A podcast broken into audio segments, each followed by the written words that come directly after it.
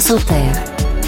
Léa Salamé, Nicolas Demorand, le 7-10. Débat ce matin sur cette question. Le RN, Rassemblement National, est-il toujours un parti d'extrême droite? Ce terme est récusé par Marine Le Pen, Jordan Bardella et tous les leaders du RN qui aimeraient se débarrasser de cette étiquette pour parachever leur opération de dédiabolisation. Que faut-il en penser?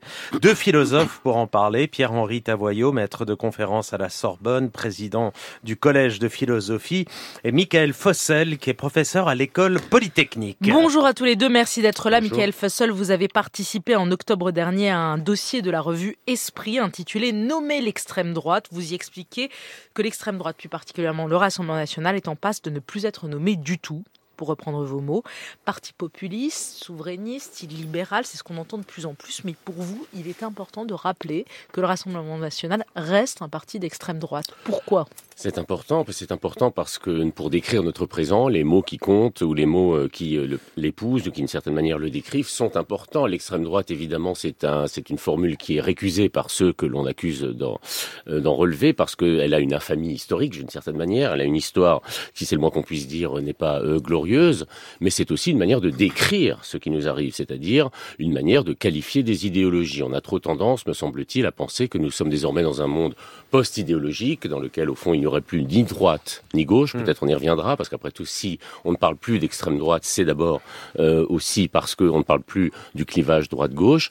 Il nous a semblé important, effectivement, de rappeler non seulement à l'histoire euh, de ce mouvement politique, mais aussi euh, à ce qui caractérise encore aujourd'hui euh, son idéologie, mhm. son programme. Donc de ce point de vue-là, nommer l'extrême droite, ce n'est pas seulement la combattre, c'est aussi comprendre ce qui arrive, puisqu'il faut tout de même rappeler qu'évidemment le fait de ne plus la nommer est lié aussi à son succès électoral. Vous parlez aussi de mémoire des faits, ça veut dire quoi?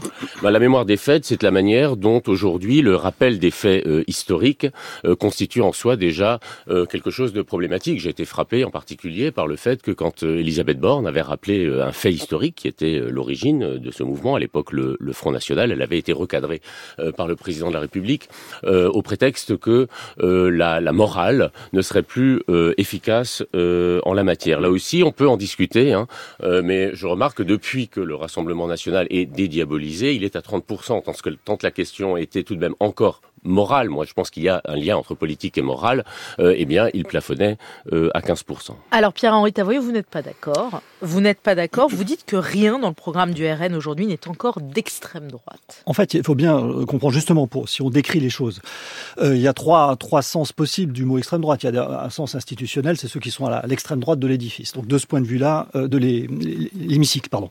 Et donc de ce point de vue-là, le Rassemblement national est toujours d'extrême droite. Il y a un deuxième sens qui est historique. Qu'est-ce qu'on qualifie en France d'extrême droite il y, a, trois traits caractéristiques, peut-être quatre. L'anti-parlementarisme, une position qui n'est pas simplement conservatrice, mais réactionnaire, on appelle ça même révolutionnaire conservatrice. Hein, c'est la phrase pour que rien ne change, il faut que tout change. Et donc euh, cette dimension. Puis une troisième position qui est une position de pureté nationale qu'il faut défendre et protéger à la fois à l'égard des, ennemis de l'intérieur et des, adversaires de l'extérieur. Il y a une quatrième dimension qui est une dimension d'organisation. C'est un parti qui s'organise souvent de manière un peu paramilitaire. C'est ces quatre dimensions. De ce point de vue-là, aujourd'hui, me semble-t-il, le Rassemblement national ne correspond plus à ce qui a été l'extrême droite historique en France. Il y a un troisième sens qui est important si on prend dans extrême droite le mot extrémisme. Il y a un, livre de Pierre-André Taguieff qui est très intéressant qui s'appelle justement Qu'est-ce qui est l'extrémisme? L'extrémisme, c'est quoi? C'est la légitimation de la violence. Aujourd'hui, de ce point de vue-là, c'est pas le Rassemblement national, c'est plutôt la LFI qui est dans ce cadre-là. Il y a l'intolérance et le sectarisme, c'est-à-dire le fait effectivement de ne pas supporter le désaccord et de faire des purges de ce point de vue-là aussi, c'est la LFI qui représente davantage l'extrémisme. Et puis, il y a une troisième idée. Alors ça, euh, honnêtement, aucun parti en France c'est ce qu'on peut appeler le fanatisme. C'est-à-dire qu'une cause justifie absolument euh, tous les moyens disponibles. Et de ce point de vue-là, la seule cause pour la, LFI, c'est aussi euh, la cause de gagner les élections, comme pour le Rassemblement national. Donc on n'a plus cette idée de grande cause, de grande cause, et je reviens là-dessus, qui effectivement est une caractéristique des grandes idéologies. Hein, voilà. Donc de ce point de vue-là, Je pense qu'en effet, aujourd'hui, le Rassemblement national ne peut plus être qualifié d'extrême droite. Michael Fossel, pourquoi vous n'êtes pas d'accord avec lui Si quand on y reprend ces quatre critères, vous vous dites c'est, c'est pas pertinent les Bah, quatre ces critères quatre qu'il critères développe sont certainement pertinents pour euh, représenter ou pour faire penser à ce qu'on entend le plus souvent par extrême droite. Et on a une tendance aussi, et ça, euh, du point de vue historique, c'est important de le rappeler, à identifier l'extrême droite à ce qu'il y a eu, si je puis dire, en elle de pire historiquement, le fascisme, le nazisme. Et de ce point de vue-là, je vous accorde qu'il n'y a pas, et heureusement d'ailleurs, à l'horizon en France, de chemises brunes, de chemises Mais l'extrême droite est plus, je dirais, diverse euh, que cela. Moi, ce qui me semble être caractéristique euh, de ces mouvements,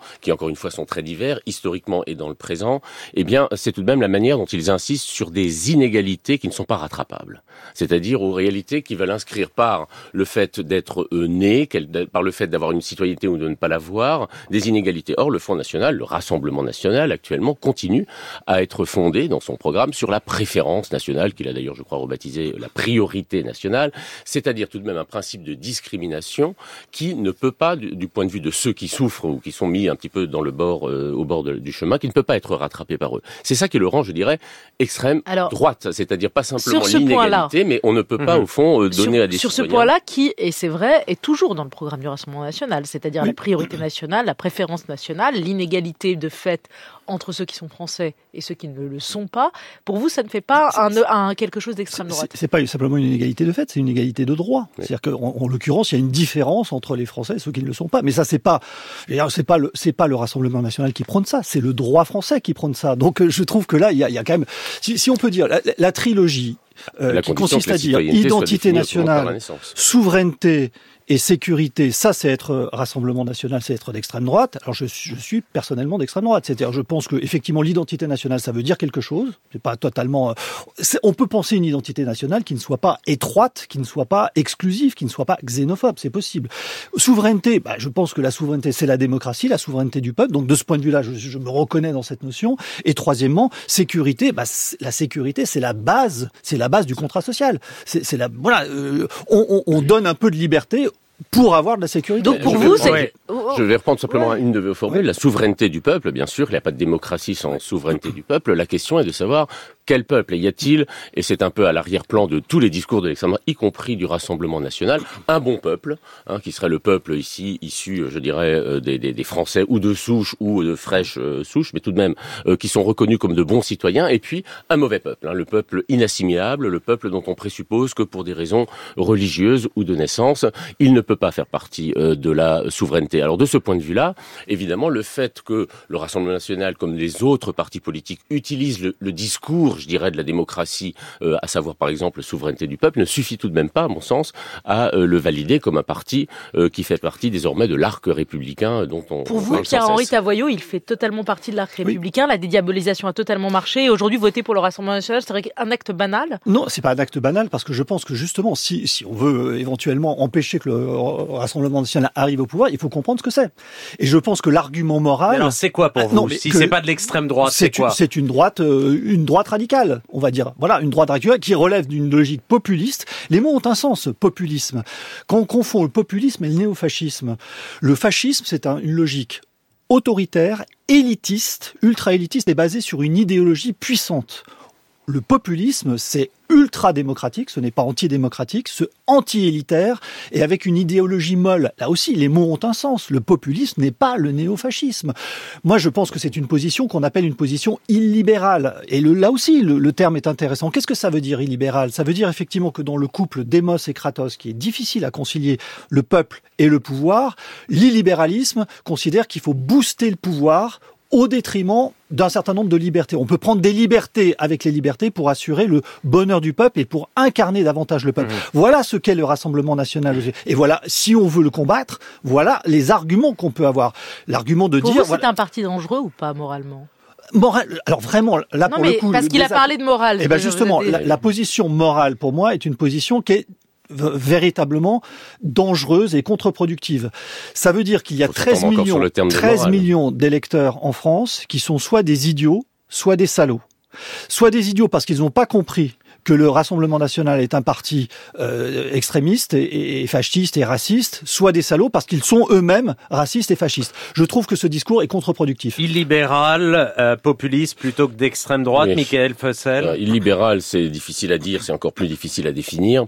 Euh, et le populisme, c'est un concept qui me paraît tellement vague lui aussi que euh, on ne peut pas tellement l'utiliser. Je vais m'expliquer. Euh, en, en, 2017, au fond, il y avait trois populismes qui se sont affrontés. C'est-à-dire, il y avait le populisme revendiqué à l'époque de gauche par Mélenchon, il y avait le populisme de Marine Le Pen, revendiqué par elle, et puis il y avait aussi un populisme peut-être un peu plus, je dirais, raffiné, qui était celui d'Emmanuel Macron. Si on entend par populisme l'idée d'en appeler au fond au peuple pour renverser les élites à l'époque, dans le cas de Macron, euh, les élites politiques des anciens euh, partis. Quelque chose qu'il assumait d'ailleurs Emmanuel il Macron. Il l'assumait absolument. Euh, je ne sais pas publiquement, mais il disait oui, dans oui, ses... il faut outrepasser les corps intermédiaires, les médias tout et tout ça, je parle directement au peuple. Tout à fait. Donc cette tentation, je dirais, d'appeler euh, au peuple directement par-delà les corps intermédiaires, elle existe dans la démocratie, elle est transpartisane. Donc à partir du moment où un concept peut être revendiqué par des euh, candidats euh, sur le fond de leur programme aussi opposé, il me semble euh, qu'il n'est pas éclairant. Parce que dans une démocratie, effectivement, l'appel au peuple fait partie de la rhétorique la plus, euh, la plus habituelle. En réalité, on parle de... Dans une démocratie, l'appel au peuple fait partie de des fondamentaux. Je suis oui, désolé voilà, parce que bien sûr. Voilà, donc par conséquent, tout démocrate est quelque part un peu populiste. Un populiste, absolument. Donc, bah, donc par conséquent, ça ne permet pas de caractériser un, peu, un parti politique. Un peu populiste parce qu'on peut déterminer. Je, je tenterai de le faire. Les traits caractéristiques bien du populisme, sûr. ils sont je précis. suis d'accord, mais en tout cas, quand on parle de populisme ou d'illibéralisme, on renonce euh, au clivage euh, droite-gauche. Donc par conséquent aussi à la différence entre euh, l'extrême droite. Pierre-Henri Tavoyot, si on ne dit plus que le Rassemblement national, si on suit votre Hum. votre position qui est de dire que le Rassemblement national n'est plus d'extrême droite. Comment vous le combattez? Bah, on, on, Ou il ne faut pas le combattre? Ah, ah, je, la, la, question est chacun, chaque électeur le reprendra. La question, pour moi, me semble-t-il, c'est que le Rassemblement national qui arrive au pouvoir ne sera pas efficace. Voilà, c'est la question de l'efficacité. Pourquoi il ne sera pas efficace? Parce que, et précisément, il suscitera, il suscitera tellement de, de, désaccords et tellement de clivages que son efficacité politique sera euh, mise en doute. Et deuxièmement, et donc ce qui est le, son fonds de commerce. Je serai plus efficace, nous serons plus efficaces. Et deuxièmement, la démocratie comporte un certain nombre de contre-pouvoirs, et heureusement, et ces contre-pouvoirs, notamment juridiques, mettront un, frein à, sa, son action. Donc voilà, moi c'est ça, c'est pas un argument moral en disant ce sont des salauds. Sartre, je rappelle, le disait, être de droite, c'est être salaud. Et par ailleurs, j'insiste sur le fait que le, terme de populiste, on peut le définir. Effectivement, il est transpartisan. C'est quoi? C'est l'anti-élitisme, c'est euh, la dénonciation de l'impuissance et de l'insécurité sociale, politique, culturelle et économique. C'est une idéologie molle, et puis aussi c'est un style. Michael Fossel Oui, sur cet argument selon lequel euh, bon ils ne seront pas euh, efficaces. Euh, bon, peut-être faut-il espérer d'ailleurs qu'ils ne le soient pas, mais c'est un argument qui me paraît quand même assez équivoque et on l'a déjà employé à propos de Mélanie au pouvoir en Italie. Finalement, l'argument qu'on trouvait encore à, à opposer à, à, à l'extrême droite de Mélanie, c'est elle ne fait pas ce qu'elle promet. Alors bon, moi j'ai une tendance peut-être un peu idéaliste, hein, philosophe, c'est-à-dire que je juge plutôt sur les principes que sur les faits. Donc, d'une certaine manière, lui reprocher simplement de ne pas pouvoir, je parle de Mélanie ici, donc de l'extrême droite qui est au pouvoir, de ne pas pouvoir mettre en œuvre sa politique xénophobe, euh, ça n'est tout de même un reproche un peu équivoque, parce qu'en réalité, on peut essayer aussi de prendre les choses au point de vue des principes. Est-il simplement juste de considérer, du point de vue de la démocratie, que euh, la politique doit passer par une discrimination relative euh, aux naissances? Merci à tous les deux. Merci. Pierre-Henri Tavoyot, Michael Fossel.